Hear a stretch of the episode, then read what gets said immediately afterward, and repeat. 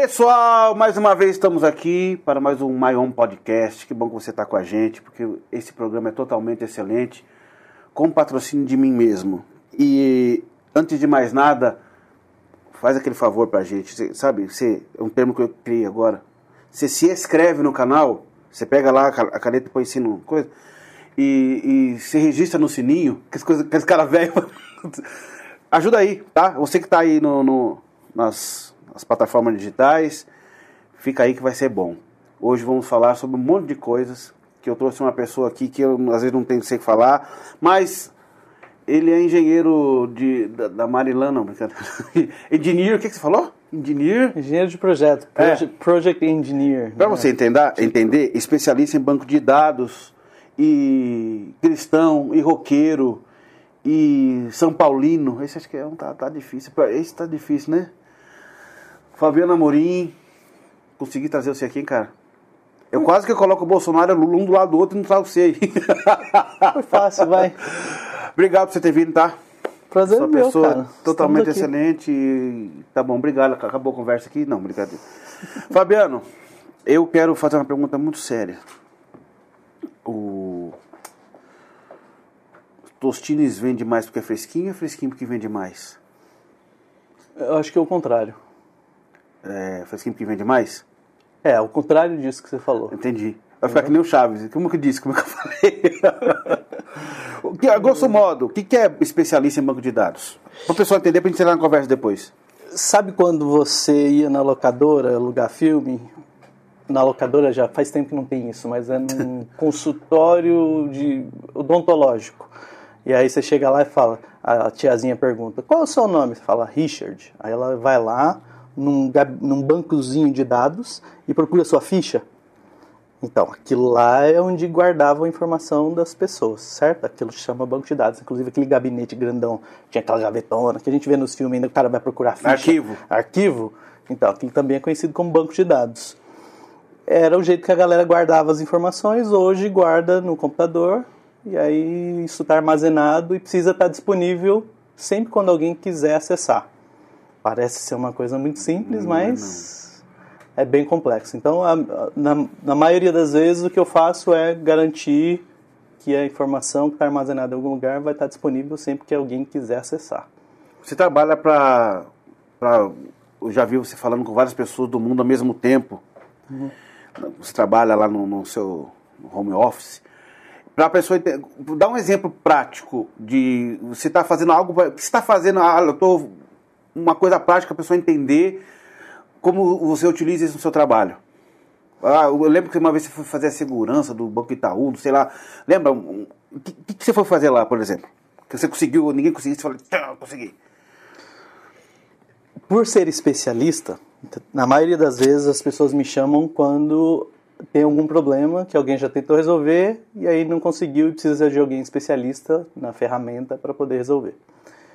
Então, nos últimos anos, eu, o que eu tenho mais feito é ou arrumado o que alguém fez errado, ou identificar o que alguém não conseguiu identificar. Então, por exemplo, é, quando eu clico, deveria fazer ABC, mas está fazendo B.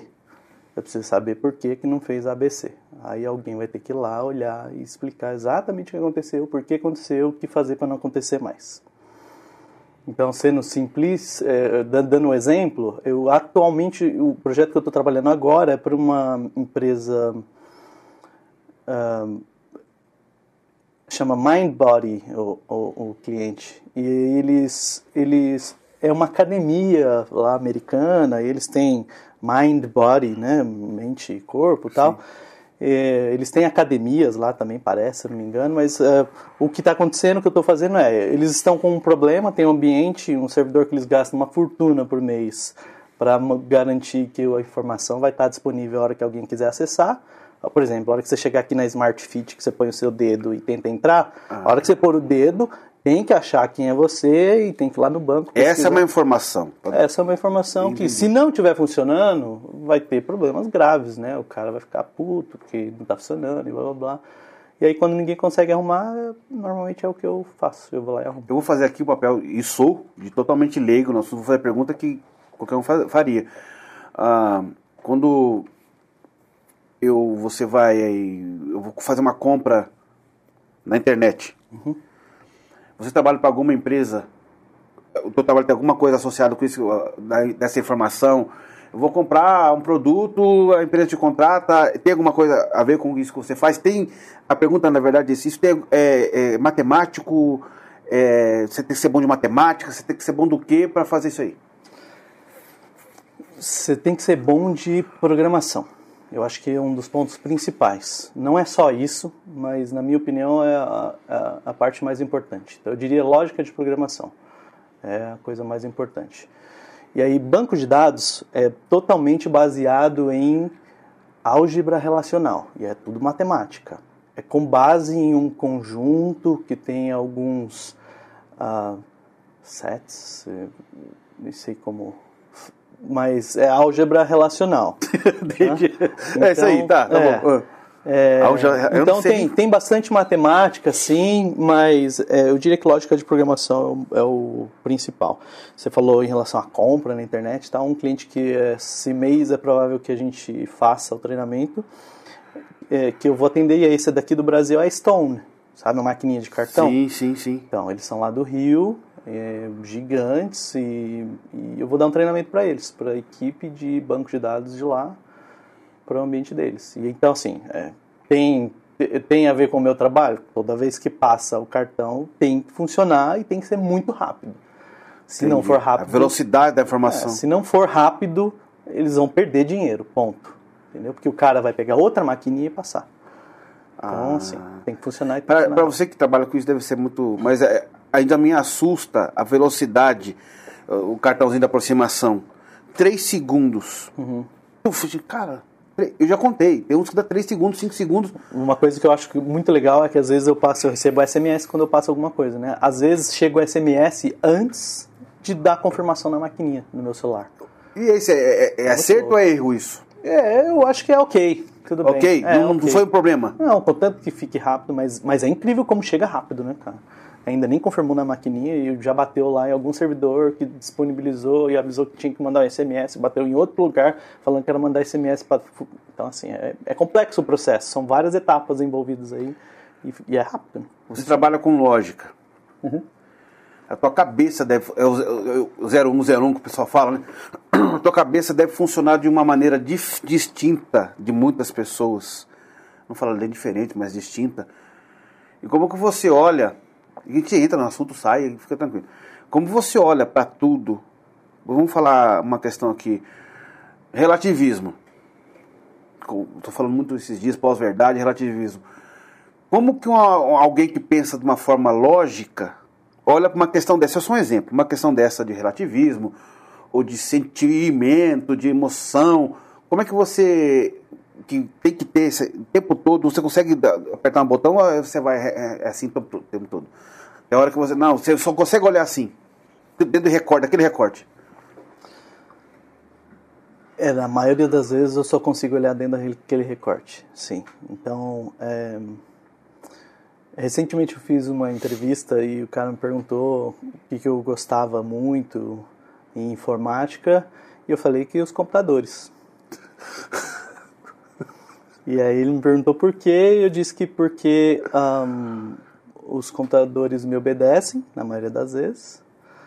E quanto menos contato com outro ser humano eu tiver, mais contente eu fico. Aí, muito bom. Porque o, o, WhatsApp do Fabiano, gente, usar do Fabiano é assim. É, não me lembro que eu tô com pressa, uma coisa assim. Você coloca no. Fala logo que eu tô com Fala que eu tô com pressa. Isso, pessoal, é, é, é, uma coisa que a gente fala que é realidade. O Fabiano tem uma inteligência se eu tenho QI 13, o Fabiano tem 260. Extremamente inteligente, beirando a genialidade dentro do que ele faz. Isso te traz problema? Traz. Traz.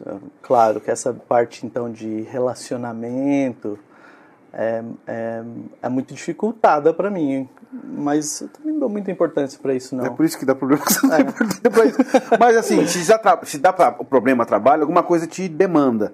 O que, o que você percebe não só em relacionamento em relação à vida, porque não é questão de você ter um defeito.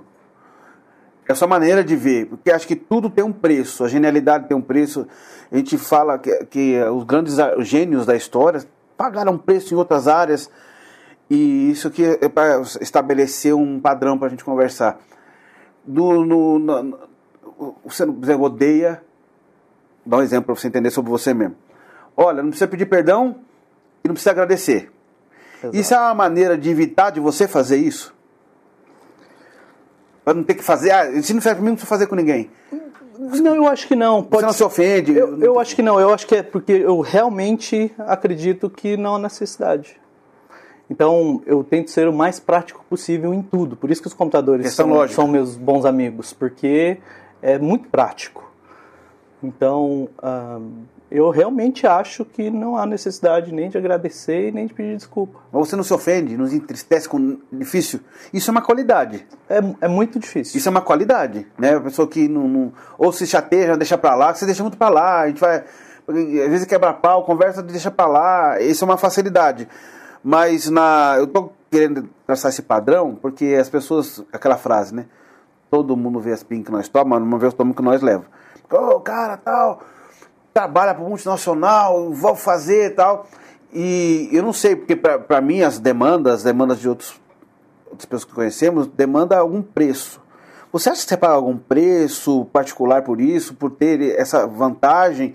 Ou não? Você já, já com um anticorpo aí psicoemocional que está de boa? Eu acho que está de boa. É, eu gosto muito do que eu faço. Então, por mim, ok. Eu quase não trabalho. Essa é que é a realidade. Eu gosto muito do que eu faço.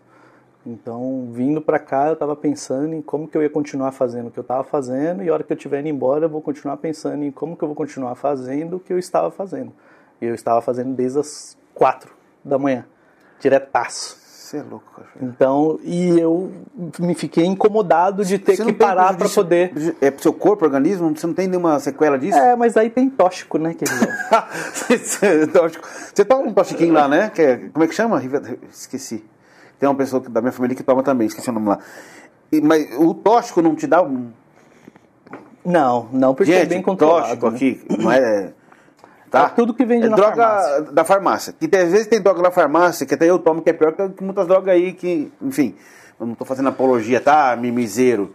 Não, é claro que eu não faço isso sempre, né? Assim, não sou maluco também. Eu também prezo muito para a parte familiar, pessoal. Então eu gosto, assim como eu gosto de trabalhar, por isso que eu nem considero trabalho, eu gosto muito mais de ficar em casa sem fazer nada, fazendo, jogando conversa fora e por aí vai. Porque ah, o pessoal que está ouvindo a gente aqui, assistindo, é, eu falo pra vocês, eu conheço o Fabiano desde com 13, 14 anos, não lembro, Fabiano. Acho que tinha 13 anos, 14. E se mudou muito. E não digo mudou pro lado ruim da coisa, não. É, mudou, e isso é interessante para as pessoas, porque às vezes a, a, a essência nunca perde, o jeito de alguma coisa nunca perde. Você cresceu.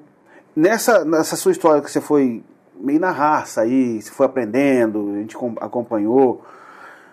É, nesse processo, chegar onde você chegar, na sua área, você ainda acha, além das, suas atualizações, tem para onde ir crescer? Olha, já passei por isso, tal, tal, tal, tal. As pessoas que te cercam te entendem, quem, nós temos que, esposa, que é um baita uma companheira que a gente conhece e tal, os amigos, Sabe, os já entendeu. No começo, quem não te conhece, cara arrogante, cara, não sei o quê. Mas quem te conhece sabe do coração, do, do, do como que é. Às vezes é essa, essa casca que as pessoas entendem, porque hoje a paciência para entender o outro é difícil, né? Você acha que tem como crescer tecnicamente e se você acha que precisa crescer em outras áreas, você, você entende que não, cara, acho que não vai para lugar nenhum. Você é muito sincero, então você não. O que você acha disso? Eu sempre tento ser o melhor que existe de todos que existem. Ponto. Esse é o objetivo. Com isso em mente, tem muito que crescer, porque eu conheço muita gente melhor que eu. Então. Isso é, é bom. É, em todas as áreas. Em todas as áreas. Da vida. Em todas as áreas. Porque isso é muito então, de boa. As pessoas que, que mexem com, com lógica, porque eu, eu, eu, eu pensei que, quando a gente conhece muito, eu quero trazer relevância. Mas é o bate-papo que interessa. A questão da lógica, a gente fica pensando o que, que passa na cabeça dele, né? Porque o teu tipo de humor que é o humor que eu gosto, coisas que você olha para a sociedade hoje, mimimi, essas coisas. Eu conversava com, com o Samuel aqui sobre essas questões da pessoa se afetar muito fácil. Você não se afeta muito, ou se afeta e.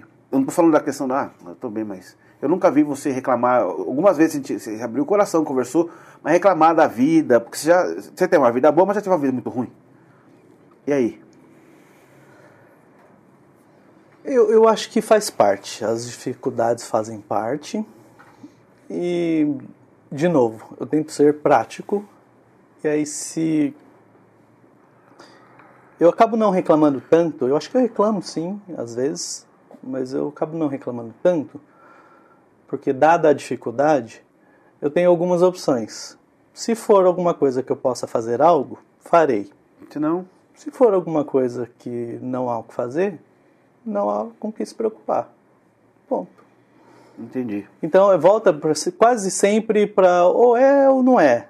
Eu gosto de uma frasezinha que fala que tem 10 tipos de pessoas: as que entendem binário e as que não entendem.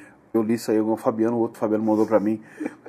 Isso é uma coisa que mexe muito com a estrutura da pessoa. O, o, o, o binário, gente, não é outra coisa não. É o 01, 01 que o pessoal fala aí, que eu aprendi. E dentro disso aqui eu, eu vou entrar nas coisas aqui. Você mandou um, um tópico para mim aqui, Fabiano? Depois a gente volta para as coisas que vem na cabeça aqui. Sobre você foi uma pesquisa do Google, uhum. no Google, sabia a hora que você saiu, que você chegou, que você comeu, que logo que você entrou, falando já da, do que a gente vive, sobre o que você trabalha. Explica isso um pouco pra gente. Sabem tudo a nosso respeito? Sabem, e para mim é ótimo. Quanto mais eles souberem sobre mim, melhor serão as recomendações que eles fazem e mais satisfeito com o uso dos produtos eu serei. Então, para mim é ótimo.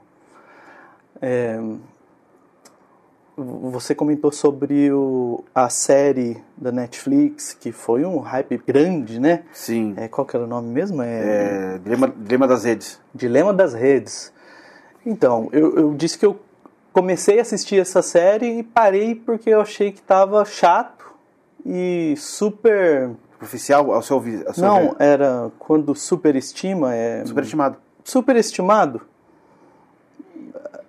Até demais então, é, não tinha muita novidade ali para mim. E, na minha opinião, os caras estavam querendo assim, ah, meio que lacrar. Você falou uma frase aí que dá para levar a vida inteira. Que saibam de mim. É. Se você for uma pessoa, isso profissionalmente, em todas as Eu te dou um exemplo prático, rápido aqui. É, ontem, a hora que eu peguei o celular entrei no carro, a hora que eu olhei no celular, ele falou assim: três minutos para chegar na chácara tal. Você falou que você ia pra chácara? Não. Você ia pra chácara? Ia. Você conversou com, com alguém em casa? Tô indo... Não. Ele conhece a minha rotina, ele sabe que terça-feira eu jogo futebol. Ah. Então, a hora que eu entrei no carro, não apareceu antes. A hora que eu entrei no carro, aí eu olhei no celular, Fala mais sobre essas sutilezas aí. Isso é muito interessante, pessoal. O que mais? Uma vez estava na sua casa, você falou, o que a gente está falando aqui, o celular está ouvindo. Uhum. Depois você for ver, ele vai te oferecer alguma coisa. Fala sobre isso. Então, na teoria não faz. Beleza? Eu, eu sinceramente acredito, pelo menos a Google, eu sei que não faz. A Apple também não. Mas, quando eu disse que ah, esses aplicativos, essas empresas te ouvem o tempo todo, isso é verdade. Então, por exemplo, não tem aqui, mas se eu falasse um Ei Google.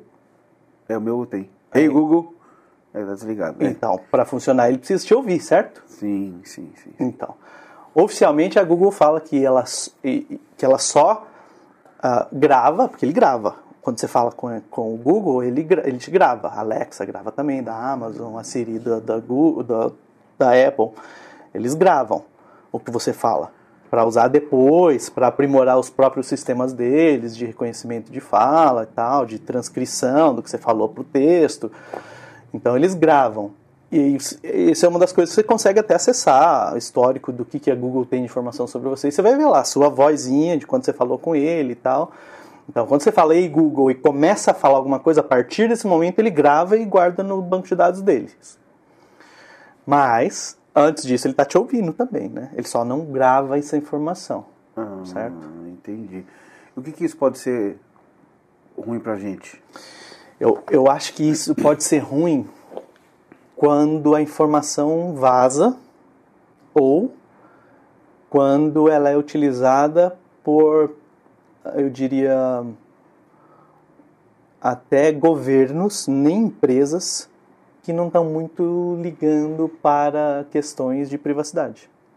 Por exemplo, eu recentemente, assim, faz, faz ano- no começo do ano passado, antes da pandemia, eu estava lá na Microsoft e teve um MVP que fez uma pergunta muito legal para a presidente da Microsoft do Brasil, é uma mulher, Tânia. Tânia Constantino, se não me engano o nome dela. Ele perguntou o seguinte: Tânia, o que você, como presidente de Microsoft Brasil, tem feito em relação a, a- ao uso de informação ah, sem levar em consideração questões de privacidade, como, por exemplo, o que a China tem feito?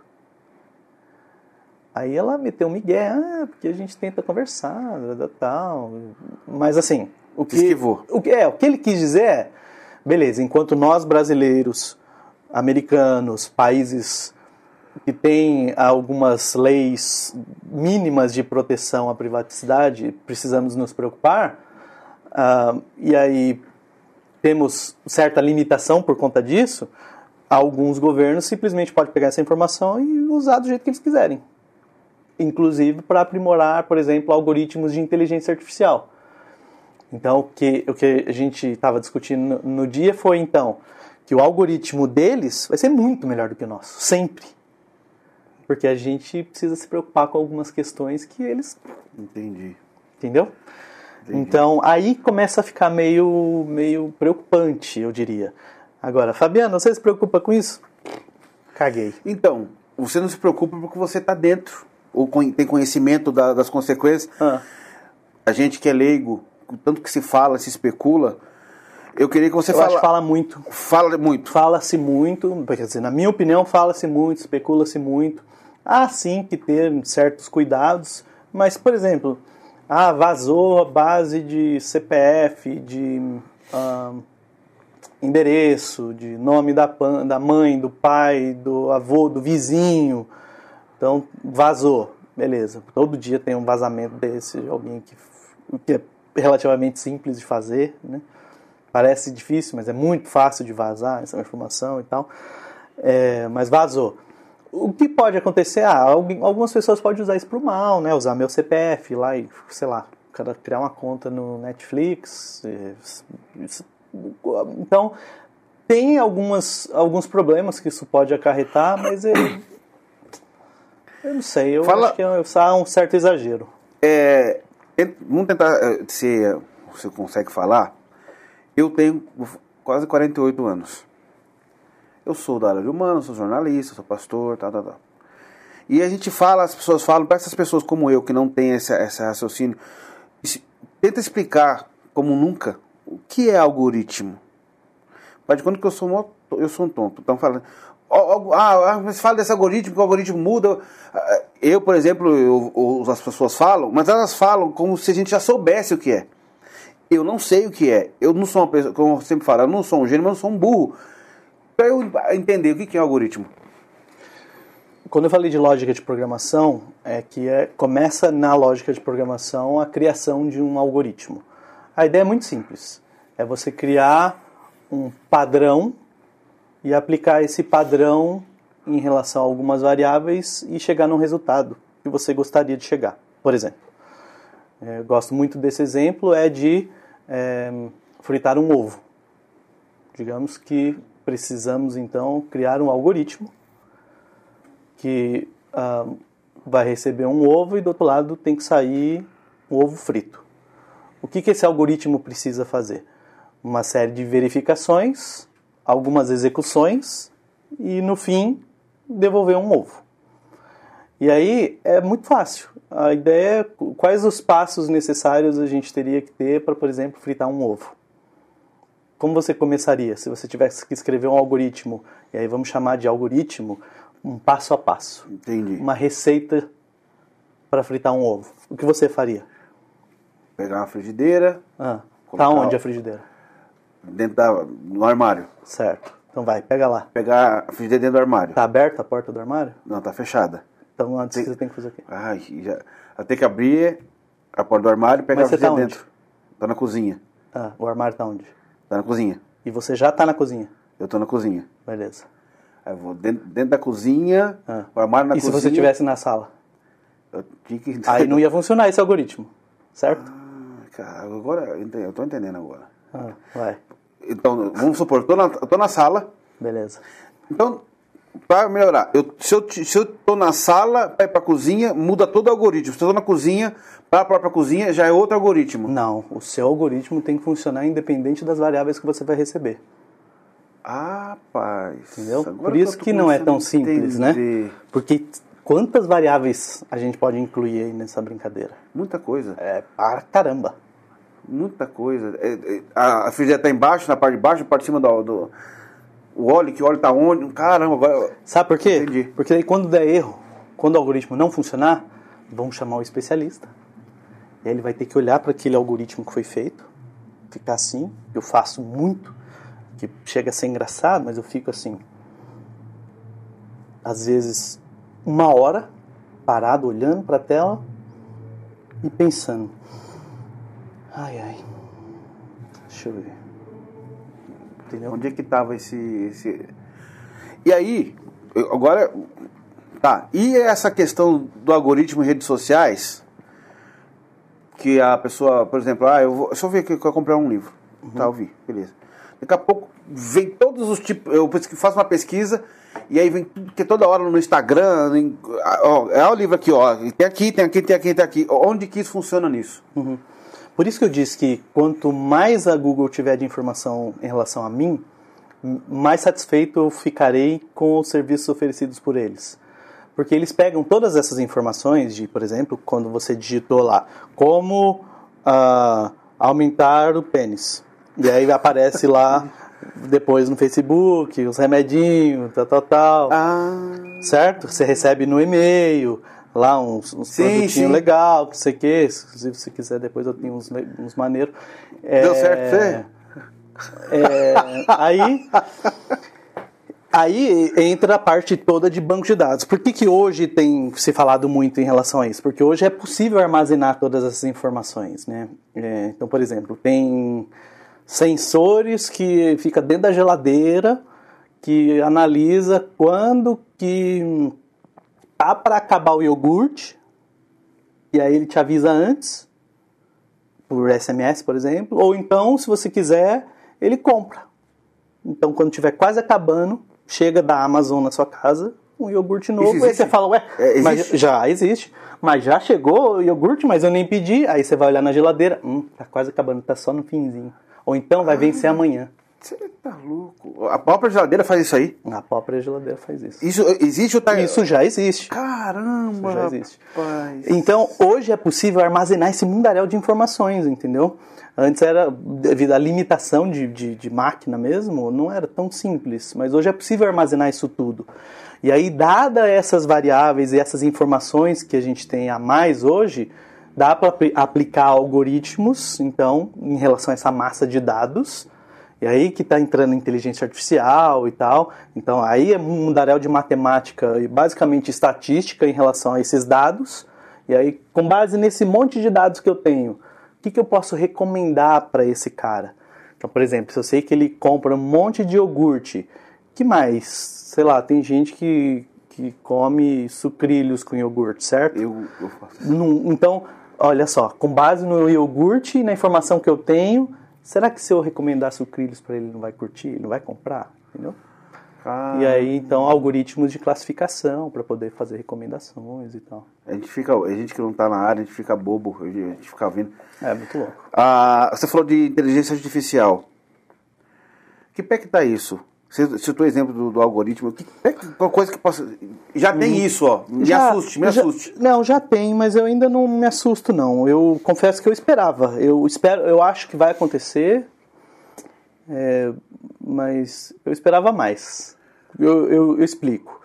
Quando eu falo com especialistas assim, sobre o assunto, é, eles respondem já que já existe, já tem muita gente utilizando. É verdade, tem. Mas na maioria das vezes, na minha opinião, são usos simplistas dos algoritmos. Esses, por exemplo, de recomendação, de classificação, de regressão e por aí vai. Mas isso já existia há 50 anos atrás, entendeu? Eles só estão aplicando agora nessa massa de dados absurda que a gente tem de informação que a gente consegue armazenar. É, mas eu esperaria ver mais, muito mais. Um exemplo de um algoritmo de inteligência artificial que funciona bem hoje é no Poupa Tempo. Quando você vai no site do Poupa Tempo, lá entra no chatzinho e vai fazer um cadastro, você conversa com uma pessoinha ali, certo? Aquela Sim. pessoinha que você conversa é um, é um, um um computador, é um robozinho que dá da informação que você passa para ele, ele sabe o que te responder e tal. Então tem uma certa intel- inteligência artificial ali na, O que, que você na acha? O que, que, você espera que, que você, você entende que vai acontecer de revolucionário na inteligência artificial? Eu, eu espero que o que o Alan Turing, lembra dele? Ah, que o jogo da imitação Tá, do tá. filme? O jogo da, imitação. Sim, é o Isso. que codificou. né? Sim. É, esse Fantástico cara, esse- é, esse cara ele escreveu um dos primeiros eh, computadores, né? E aí é, essa- esse esse artigo que ele escreveu, o jogo da imitação, é, é, não tem nada a ver com o filme. Sim. A ideia dele era, ah, digamos que você chega em um lugar e você não consegue ver quem está por trás do guichê, por exemplo, e aí você come- começa a conversar com essa pessoa.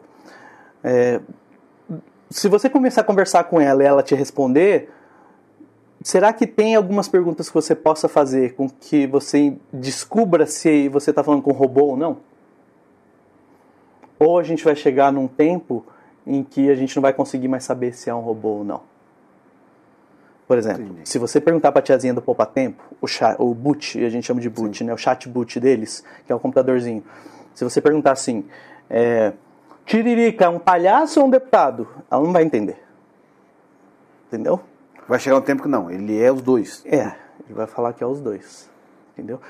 Vai, vai responder, depende, você está falando do Tiririca é, que faz comédia ou do Tiririca deputado, administrador, órgão público, entendeu? Não sei. Sim. E aí você, ouvindo essa resposta, esse é que é o principal, você não vai conseguir, o ser humano não vai conseguir falar se é um computador ou não. Eu acho que isso em breve vai acontecer, num curto espaço de tempo, mas o que eu acho que ainda não vai acontecer é o que o Alan Turing também estava esperando que acontecesse é que um computador consiga expressar um sentimento humano. Isso tem muito nos filmes de. de- eu assisti um- alguns filmes sobre isso. Uhum. E estava fazer essa pergunta de um computador expressar emoção. Eu não lembro o filme agora, tentando lembrar, não lembro. Uhum. Que acho que chama Morgan. Hum. um- De, de ficção científica.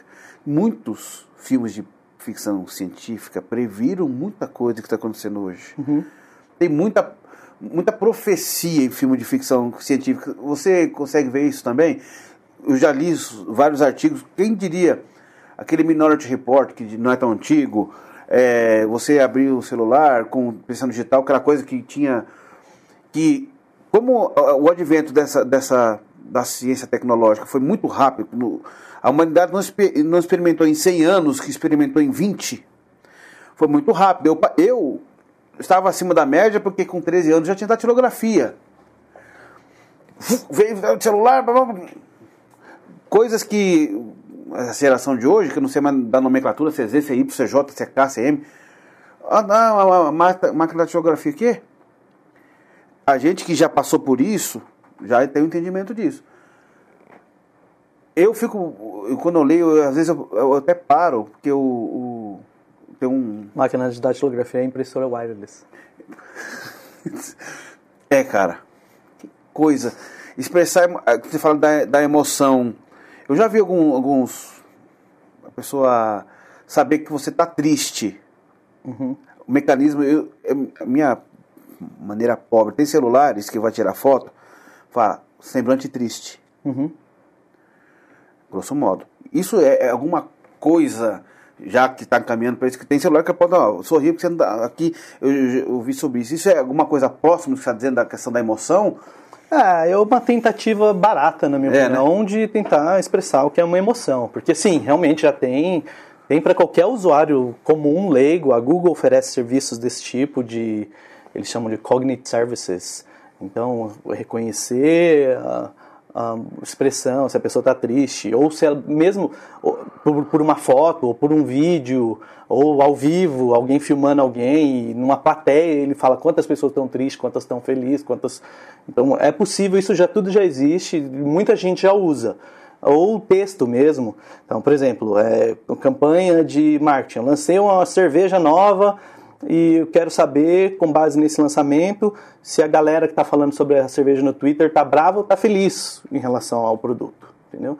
E aí os algoritmos capturam essas informações dos textos que digitaram no Twitter sobre determinado produto, analisam aquele conteúdo digitado e falam, ah, beleza, esse cara estava triste, esse cara ficou bravo, ele xingou, esse que...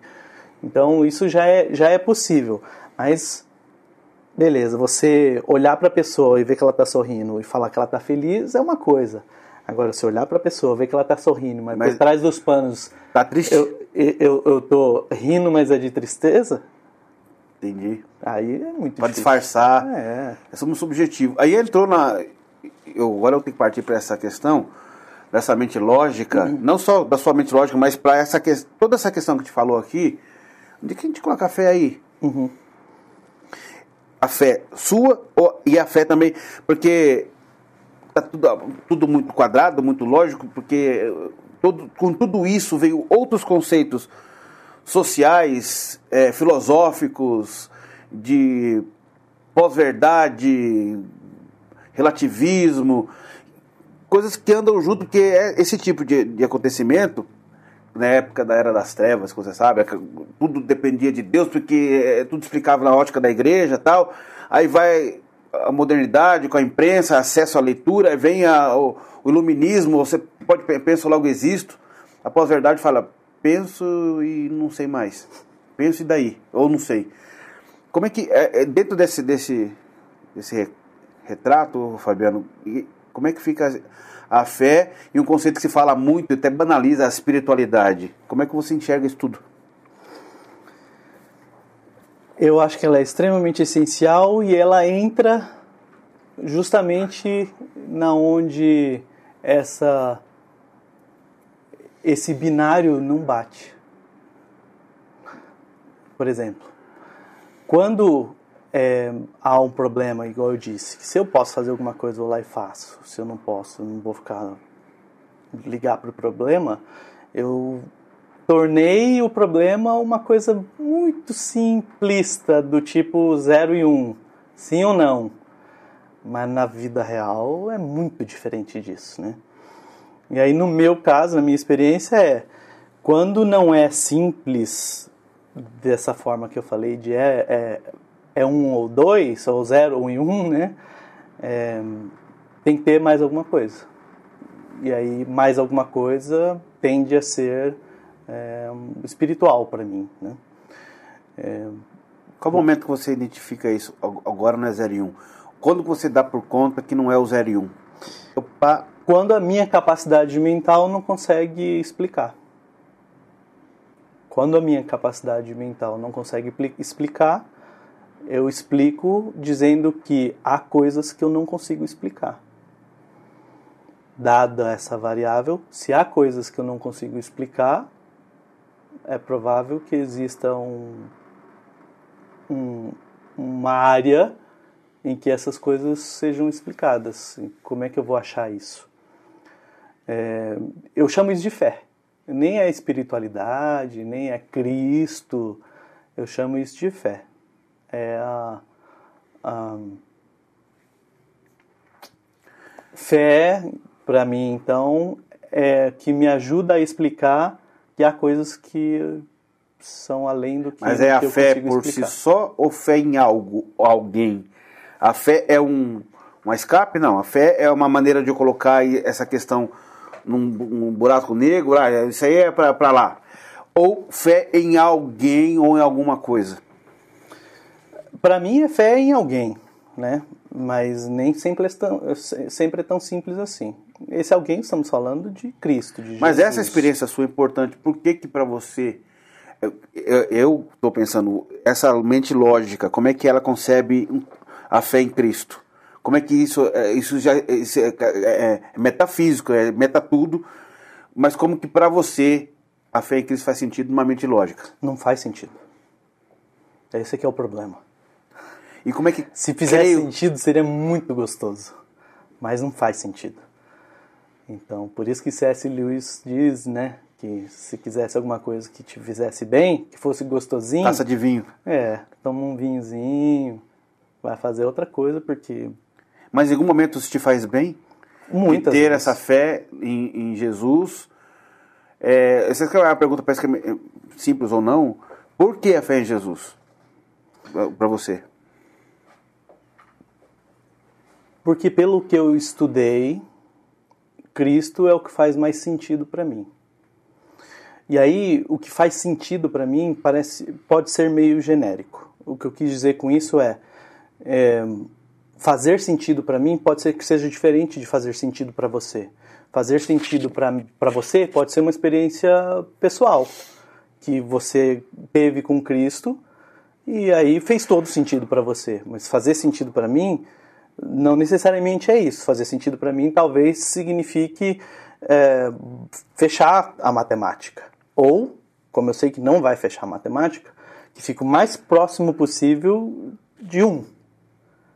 Então, o que eu quis dizer é, dadas as variáveis, lembra do algoritmo? Sim, sim. Então, aplicando essa, esse algoritmo, é, eu concluo que é mais próximo de Cristo ou mais longe de Cristo?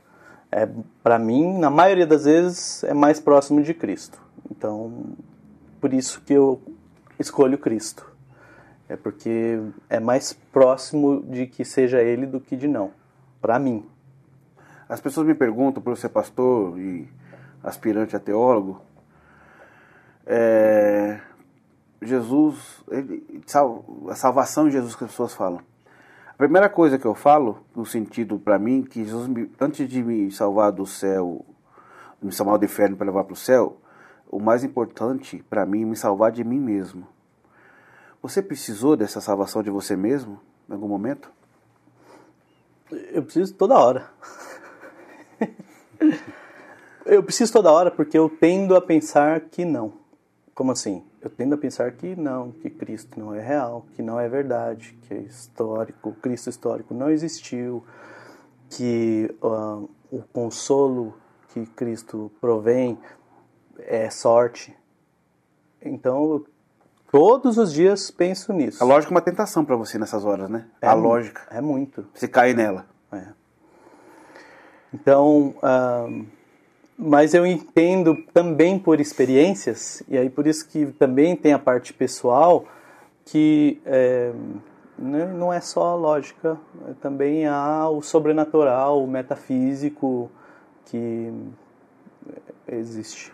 Uma pessoa que nem você, como fala como você, é maneira de pensar, que, tá, que tem essas dificuldades da, da, de entender algumas coisas. Se, se, alguém como você, na sua área, perguntasse, Fabiano, por que Cristo? Por que, o que você me recomenda? Como que você falaria para essa pessoa? Se fosse um outro Fabianinho pra, com você, com outro tipo de personalidade, como que você falaria para ele? Esses dias eu falei para um amigo meu que é Cristo porque ele é o único capaz de prover alívio para a criatura. É por isso. Quando der merda, que não for simples, não tem para onde correr. O único escape, a única pessoa que vai ser capaz de prover um mínimo de alívio ah, para a sua criação é Cristo. Aí começam os problemas. Parece ser bonito isso que eu falei, mas sempre quando eu penso nisso, eu também, logo em seguida, minha cabeça já coloca, é, mas nem sempre. É, é verdade, nem sempre.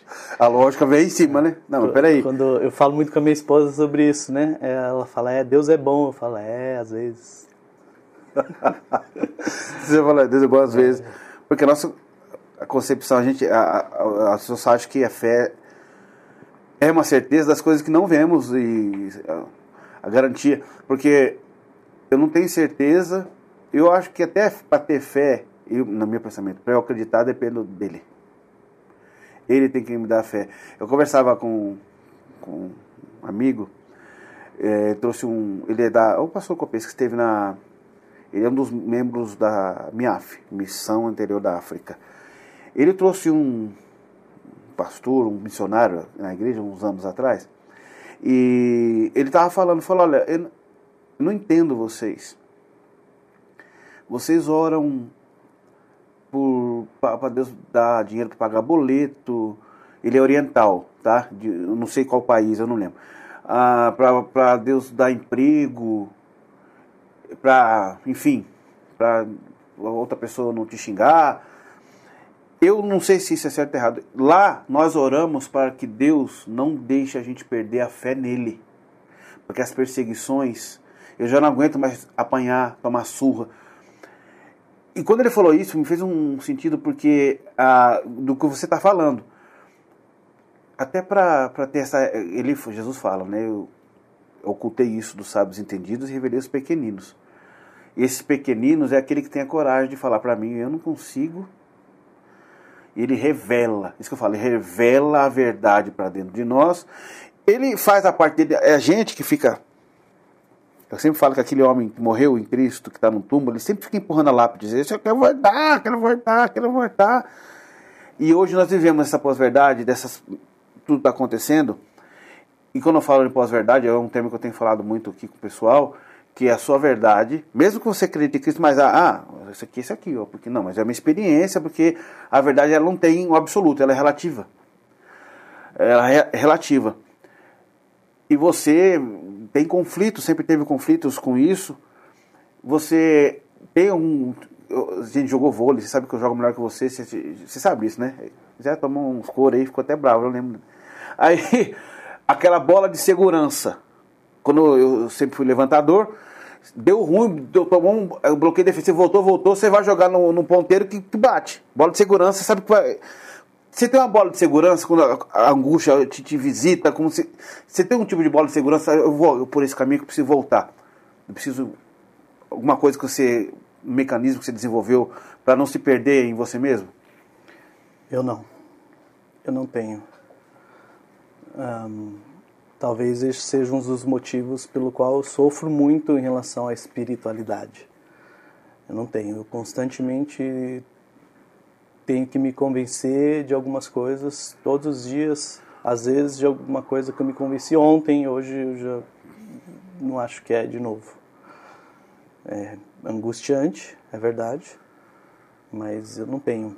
É, tem algumas coisas que eu tento uh, usar para me ajudar nesse processo, mas não tem nada assim, ah, eu sempre volto para esse lugar, ou para esse texto, ou para essa mensagem.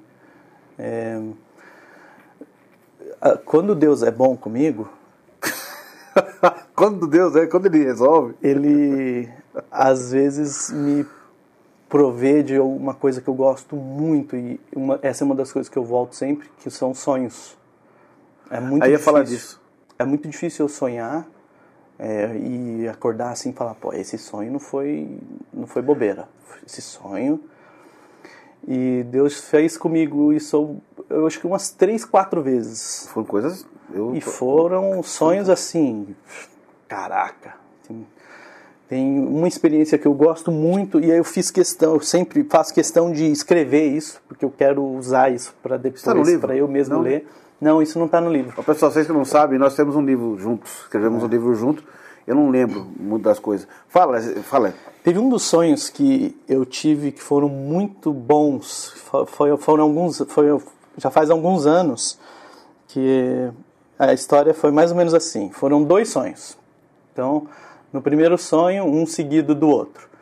Primeiro sonho, eu talvez não lembre dos detalhes, mas eu vou deixar um link para você colocar aqui depois tá. é, para a galera ler com detalhes o sonho.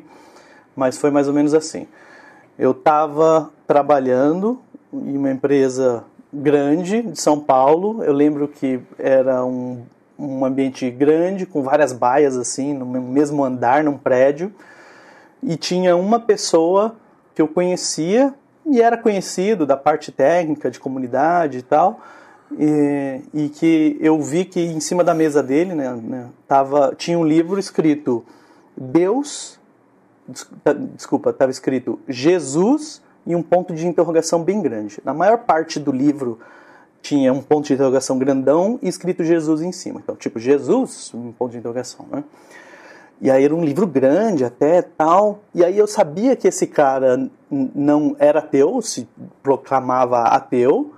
E aí eu, como uma pessoa que também tem muita dificuldade de acreditar em Deus, fui lá falar com ele, né? E aí eu falei assim, pô, que legal, você tá lendo esse livro, né? Aí ele respondeu, como meio que não queria conversar comigo sobre isso, meio mostrou do jeito que ele respondeu que não queria falar sobre isso, mas respondeu mesmo assim por, por me conhecer, por me, me respeitar. Aí ele falou: É, tô lendo, mas é, tô gostando muito não, acho que nem vou terminar de ler. Aí eu falei: Ah, legal, pelo menos você se deu o trabalho de pesquisar sobre, né? Na maioria das pessoas que eu conheço que falam que são ateus, eles é, simplesmente falar, ah, eu não acredito, pronto, acabou. Você pelo menos está procurando aí, né? É, ler sobre Jesus e tal. Mas é, posso te dar uma recomendação? Aí Você falou no Eu som. falei pro, pro cara. E aí ele falou, é, ah, fala aí. Estamos aqui, né? Tá. Aí eu falei assim: eu acho que você deveria ler sobre Deus primeiro. Entender o que é Deus para você é, tentar achar significado, fazer sentido de Deus. E aí isso pode acontecer lendo um livro, isso pode acontecer uma experiência pessoal que você vai ter, ou ouvindo uma palavra de algum amigo, ou alguma coisa ruim que aconteceu com você e por fim você achou sobrenatural nesse lugar e aí entendeu que esse sobrenatural talvez seja Deus, ou olhando para a natureza e aí achou Deus na natureza é, e aí, beleza. Depois que você achar Deus, que eu acho que já é o suficiente, aí você pesquisa, é Jesus, é, é o que, que, que é Deus, né? E aí, beleza. Aí eu falo, eu termino esse primeiro sonho, termina eu falando para ele assim. Então eu até acho que esse livro deveria se chamar Deus? Ponto de interrogação, porque Jesus é meio que opcional aí.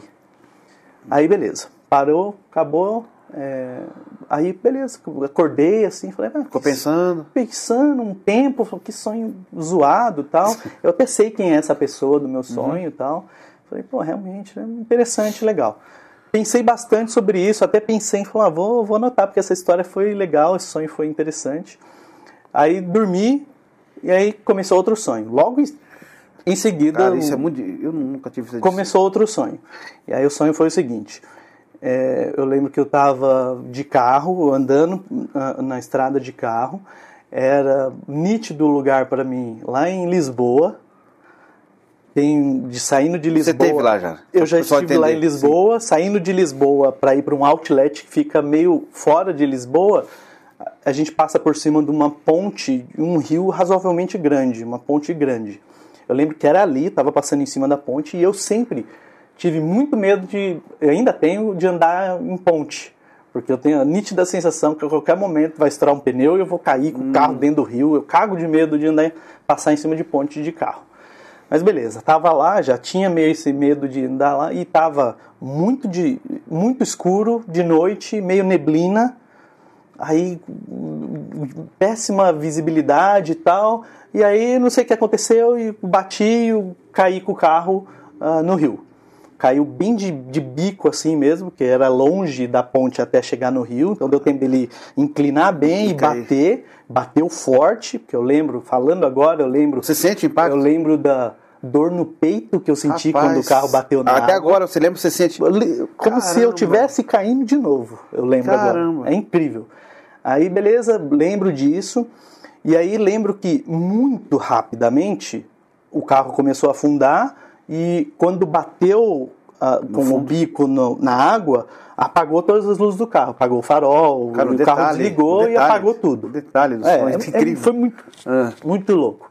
Por isso que eu falo que eu gosto muito quando Deus Sim. me permite ter esses sonhos. São muito detalhes.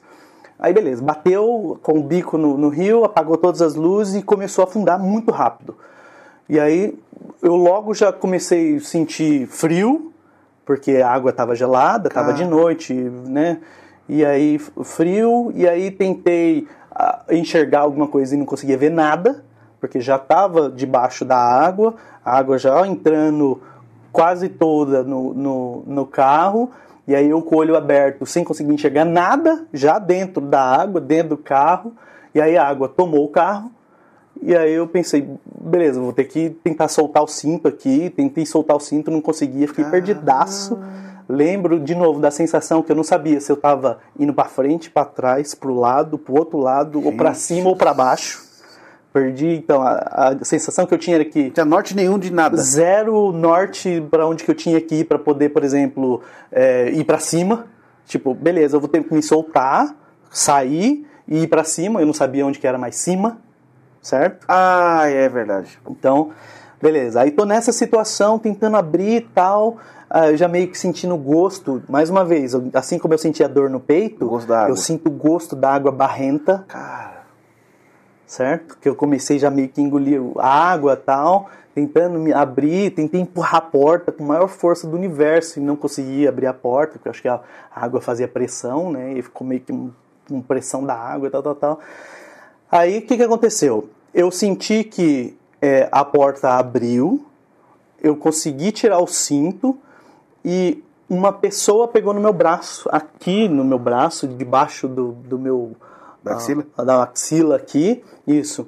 Pegou com muita força debaixo da axila, me tirou de vez de dentro do carro e fez uma força absurda para me jogar para cima, pela axila mesmo, uh, com as duas, nas duas, nos dois, dois braços, braços, então, e me jogou para cima. E aí eu percebi que, ao mesmo tempo que essa pessoa estava fazendo um impulso muito forte para eu ir para cima, ela fez um impulso contrário de ir para baixo, certo? Então, aí eu, eu aproveitei esse impulso para cima, continuei indo para onde eu estava e por fim consegui chegar na superfície, dei um, um, uma tragada épica, o melhor, ar. melhor ar respirado na minha vida até hoje. E aí pensei, nossa, a pessoa que tentou me, me, que me ajudou, né? Eu vou mergulhar de novo para ver se eu consigo ajudá-la. E aí eu mergulhei de novo, não conseguia ver nada, óbvio. E aí eu não vi a pessoa, mas eu vi pelo sonho. Eu tenho a imagem da pessoa com o pé presa na porta ou no cinto e afundando mais junto com o carro. A pessoa que te salvou. Então a pessoa que me salvou ficou presa no carro no meu aonde Nossa, já tô aonde eu estava Caramba. e beleza afundou com o carro enquanto eu consegui subir. E aí, beleza. A hora que eu consegui ter essa imagem da pessoa descendo, aí eu ouvi uma voz assim, falou o seguinte: não era opcional, era necessário. Aí, beleza, acordei. Aí, peraí, ok, não era opcional, era necessário. Aí, resumo: o primeiro sonho acabou com eu falando assim pro cara. Ah, eu acho que devia estar escrito assim. Não devia estar escrito Jesus, ponto de interrogação. Deveria estar escrito Deus, ponto de interrogação. Eu até acho que Jesus era opcional. Então, resumo. Ah, eu sempre volto nessa história para mostrar que, cara, assim, beleza, eu posso. Bola de segurança, cara. Eu posso achar Deus uh, na filosofia, assim como eu acho muitas vezes. Eu posso achar Deus na natureza, assim como eu acho muitas vezes quando eu olho para o céu. Eu posso achar Deus nas ações de amor que acontecem ao meu redor, mas se Deus não fizer sentido com a revelação de Jesus para mim, aí não bate a conta.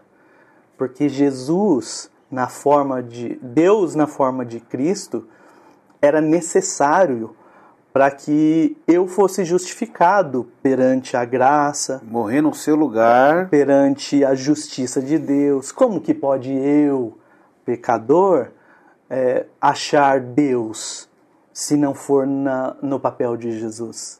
Não bate a conta, entendeu? Entendi. Então, Jesus volta a fazer sentido para mim por conta disso. Deus tinha que de alguma forma se revelar através de Cristo para poder justificar ele estar se revelando a mim.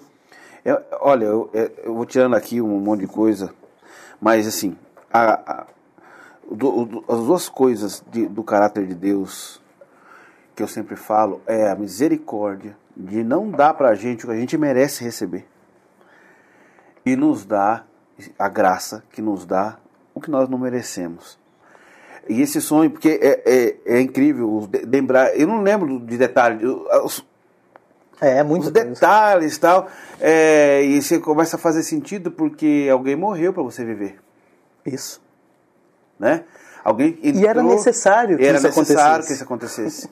Fabiano, essa a tua bola de segurança, cara. É. Um sonho desse, é, tem alguns sonhos que eu lembro de coisas que aconteceram comigo que dão esperança, porque não tem como você colocar nisso, ah, foi a feijoada que eu comi, ou assisti um filme, sei lá. Não tem, cara, não tem. Essa experiência, isso é como. Porque eu, eu penso assim, quando a gente faz compromisso com Deus lá atrás, quem tem mais a, a, a era da inocência, Deus já sabe onde a gente vai, vai acontecer lá na frente. Quando a gente pensa, ah, esse relacionamento, ah, eu fiz um. Aí Deus fala, não, eu também me comprometi com você, então eu vou cumprir minha parte. Mesmo que você está aí afastado, essa é uma fala aí que o pessoal vai, se estiver no carro agora, vai, vai ter um negócio aí, porque é, eu tinha esquecido, me contou isso. Agora eu comecei a lembrar em detalhes, o sonho estava indo para o Chies a pé, não sei se você lembra.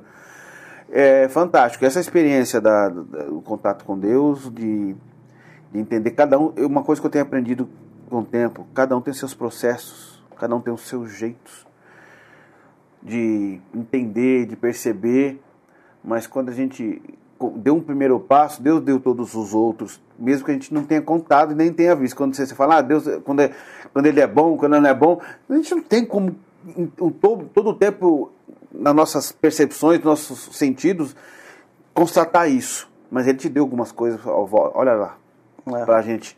Enfim. É. É só. Um, o problema de, de estudo e o meu problema com Deus é, é sempre.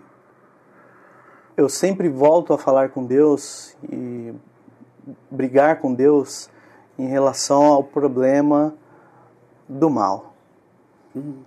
Então, isso ainda não há revelação que me traga conforto, porque uh, eu falo muito para minha esposa isso, uma gotinha de mal num zilhão de bondade é o suficiente para acabar com toda a bondade. Toda ela. Então, ah, o que é muito bom? É bom eu chegar em casa e minha filha falar: Oi, pai, é, é épico. Agora, pensar na hipótese que tem um pai que vai chegar em casa e a hora que a filha for falar: Oi, pai ela não vai conseguir porque vai entrar um cara e vai dar um tiro na cabeça dela, é, acaba totalmente com a, o bom que isso poderia ter causado. E de uma forma assim, muito superior. Então, para lidar com essa dificuldade, eu sempre tento voltar para trazer à memória aquilo que me faz bem. Para dar esperança. É. Cara, conversa muito boa. Eu, é, é isso que eu queria. Trazer desde a da questão técnica das coisas, onde te levou, as experiências dos outros nos aperfeiçoam. A sua experiência é distinta da minha, do Samuel, do André. E eu quero, na, na, próxima leva que a gente fala de gravações, eu vou trazer as mesmas pessoas para falar outros assuntos, inclusive essa questão do mal, a gente vai discutir. O Fabiano, você, você gosta de filosofia, você, você, a gente lê bastante sobre essas coisas. Eu quero conversar com você sobre isso é, com outras pessoas que a conversa rende. Para o pessoal te conhecer mais no final, Fabinho, eu faço um, umas perguntinhas básicas aí. Um... Desculpa, eu, eu, preciso falar dessa. Por Quando favor. você está falando do mal, só para deixar a galera in, in, intrigada, intrigada aí, ah. é, uma coisa que me vem à mente sempre. Você lembra, até compartilhei isso com você, eu estou tentando escrever aquele livrozinho Diálogos com Deus. É fantástico. Nós escrevemos os Sim. Diálogos ao Vento, né? Esse é o com Deus. E agora eu estou escrevendo Diálogos com Deus. E aí eu fiz o papel de Deus, eu, é meio que eu falando com Deus no Skype. E aí tem algumas perguntas que eu fico fazendo para Deus. Uma das perguntas que eu faço para ele, é, foi, foi, a pergunta foi muito boa, mas a resposta dele foi épica. É, eu pergunto só para dar um pequeno spoiler para a galera, tá. e a gente pode falar sobre isso claro. no próximo. Eu perguntei assim, Deus, me fala uma coisa, sincerão mesmo. Você já foi no hospital? Aí Deus falou, o quê? Você, você já foi no hospital? Você já viu as condições precárias, absurdas que as pessoas vivem lá? Não é mais é, o José, é o paciente número 578. Você sabia? Nem nome mais as pessoas têm. Você não tem vergonha de ver a sua criação no hospital desse jeito? Aí Deus me respondeu na época que eu escrevi isso. É... Você já foi? Eu, eu já fui o quê? No hospital? Aí eu falei, bom, às vezes eu vou. E aí Deus me dá uma resposta muito boa. Fica aí pra. Você não vai falar a resposta? Não vou. Ah, não, cara. Fala aí, pelo amor de Deus. Ô, louco. Fica aí pra, pra galera. Vamos colocar um linkzinho aqui com a resposta pra vocês lerem e a gente fala no próximo. Nossa, fantástico, cara. Mas a conversa começou assim, sabe? Foi. Eu vi, foi... você mandou um trecho, mas eu É. li, eu achei muito bom. Você tem que publicar isso, porque A resposta a sua dúvida é dúvida de muito muitos e, o, e a certeza pode ser certeza para muitos. Eu faço um, um negocinho no final para o pessoal te conhecer mais, e eu sei que esse, tem assunto aqui para falar nisso aí. É, fala o que marcou, e esse é esse, é isso, tá? Você fala, não tem outro. Pode ficar em dúvida, mas eu quero um só, tá? Fala uma música que marcou sua vida. Música, um hino, é, essa aqui, ó, essa aqui. Eu falo para todo mundo ouvir, ouça essa.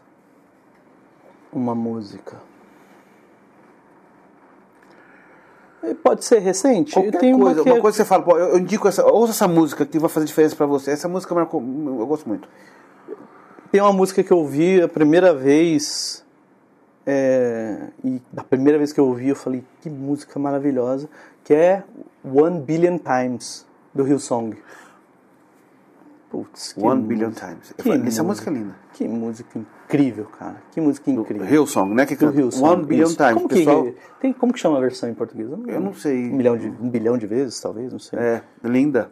Essa música é maravilhosa. Ótimo. Ah, um filme. Eu gosto de filmes é, de, da de guerra, então eu poderia citar alguns. Eu gosto muito de O Pianista, é, mas eu gosto muito do Resgate do Soldado Ryan. É, Mas só- é eu acho que, é, eu acho que o- o- talvez um dos meus prediletos, provavelmente entre os top 3, é A Vida é Bela. Que filme maravilhoso. Que filme. Que eu- tá, passou, tá passando ontem no Telecine Touch. Ah, maravilhoso. Maravilhoso, muito bom. Incrível. Ah, uma série. Série. Eu sei que nós temos uma que a gente gosta muito, tá? Hum. Mas fala aí a sua. Eu gostava muito de Game of Thrones, mas é. O final decepcionou, é. Cagaram e perdeu.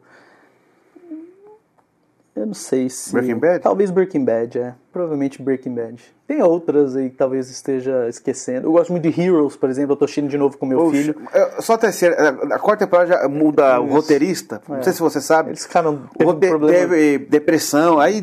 com- pena. Como o roteiro faz diferença no negócio, né? Meu filho tá Heroes. gostando demais. É, demais, esse é né? legal. O Hero, né? Gata! É Esse dia eu bom. peguei o Marquinho, Ah. falei, vem cá, saiu o He-Man na Netflix, né? E é minha infância, He-Man. Uhum. Tá gostando do He-Man? Ai, que legal, Ah. tá gostando do He-Man também. Se bem que, ah, uma frase que se carrega, eu gosto dessa frase. Citou algumas aqui na conversa, Aham. mas uma frase que o pessoal, essa frase aqui é da hora. É, hum, Eu, eu gosto muito de uma frase que eu ouvi do Ed uma vez, do Ed René, que ele.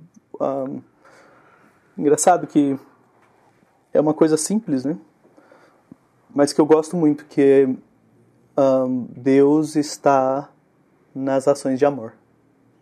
Gosto muito dessa frase, Ele fala muito isso. não é?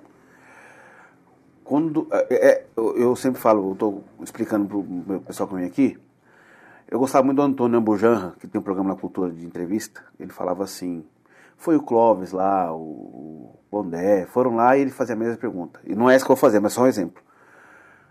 Clóvis Barros Filho, o que é a vida? Aí o cara respondia, ele, fala, ele não satisfazia, Clóvis, o que é a vida? Até. Aí o Clóvis falou assim: ah, não vai sair nada, acabou a conversa. Quando. é, Agora a pergunta: o que, que você vê quando você olha no espelho? Eu vejo uma pessoa envergonhada dos privilégios que recebeu e merecidos, mas ao mesmo tempo alguém que tenta justificar é, com o máximo de trabalho, esforço possível, uh, todos esses privilégios imerecidos. Você se culpa pelos privilégios? Eu, Você tem dificuldade eu me culpo por ter mais do que o que eu acho que eu deveria ter. Tanto é, financeiramente, espiritualmente. Saúde, tudo. Saúde, exatamente. Eu me culpo por é, não ter explodido no atentado em Bruxelas. Ah, desculpa, mas eu lembro disso, você tem que falar isso aí. Fala isso rapidinho aí pro pessoal entender o que, que aconteceu. Então, eu tava dando uma palestra lá em Bruxelas, Bélgica. E aí eu voltei, tipo, no sábado, se não me engano. E aí quando eu cheguei aqui em São Paulo, meu celular tocou, um monte de mensagem, tal, tal, tal. E os caras, oh, e aí, tudo bem, tal, tal, tal, tudo bem? E eu, é, tudo bem, beleza. Liguei pro Diego Nogari na época, que era o cara que tinha me mandado mensagem. Falei, e aí, meu, que, que foi? Ele falou, mano, você não tá sabendo. Eu ainda não tava sabendo, mas resumo. Eu peguei o voo, sei lá, é, sábado de manhã, de tarde teve um atentado lá no aeroporto de Bruxelas. E aí morreram algumas pessoas, tal, tal, tal. E aí eu vendo as fotos depois, exatamente Você chegou. tava. Não é um depois? aeroporto. Foi antes? Como é que foi? Eu, eu saí antes do, do atentado. Então eu saí de manhã e o atentado foi de tarde. Ah, pensei que você tinha chegado lá depois. É, na- não. no o meu país. voo foi um pouquinho antes do atentado, entendeu? É você, então, acha eu que. me, eu me culpo. Por que eu? Por que eu não explodi e outros explodiram? É um assunto para outra conversa, mas uma coisa que me dá muito conforto é a soberania de Deus sobre essas coisas. Tá? Ah, o livro que, eu- que você já leu, acho que o Evangelho Maltrapilho, nós Uhum. temos muita dificuldade para aceitar a graça de Deus. Porque nós temos em nós a questão meritória. Se eu não mereço, eu tenho que fazer merecer. E uma frase que eu recomendo para você e para todo mundo, do filme Resgate do Soldado Ryan. Faça valer Faça a pena. valer a pena. Faça valer a pena. O que eu tenho, eu vou privilegiar outro, fazer outro. Eu acho que isso te traz conforto. E você tem feito valer a pena para muita gente, você sabe. Não deixe. Como você não pode. Não reclame do- do- dos benefícios, quando tiver na dificuldade, reclamar também. Porque uma hora vai ter um, um momento, por quê? Porque. Então, não sou porque eu, porque eu tenho mais ou porque eu tenho menos. Apenas Deus está no controle de tudo.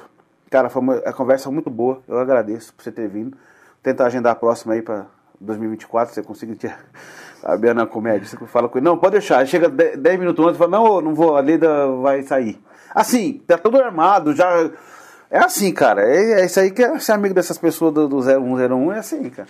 Ela é maior que eu, você sabe. Pois é. Gente, ó, espero que você tenha gostado em casa aqui do nosso Maior Podcast. Se, se, se inscreve no canal, se inscreve no canal, compartilha. Você que está no Spotify, está no Deezer aí, olha, é, toda semana dois episódios inéditos para você. Muito obrigado, foi totalmente excelente. A gente se vê na próxima. Tchau.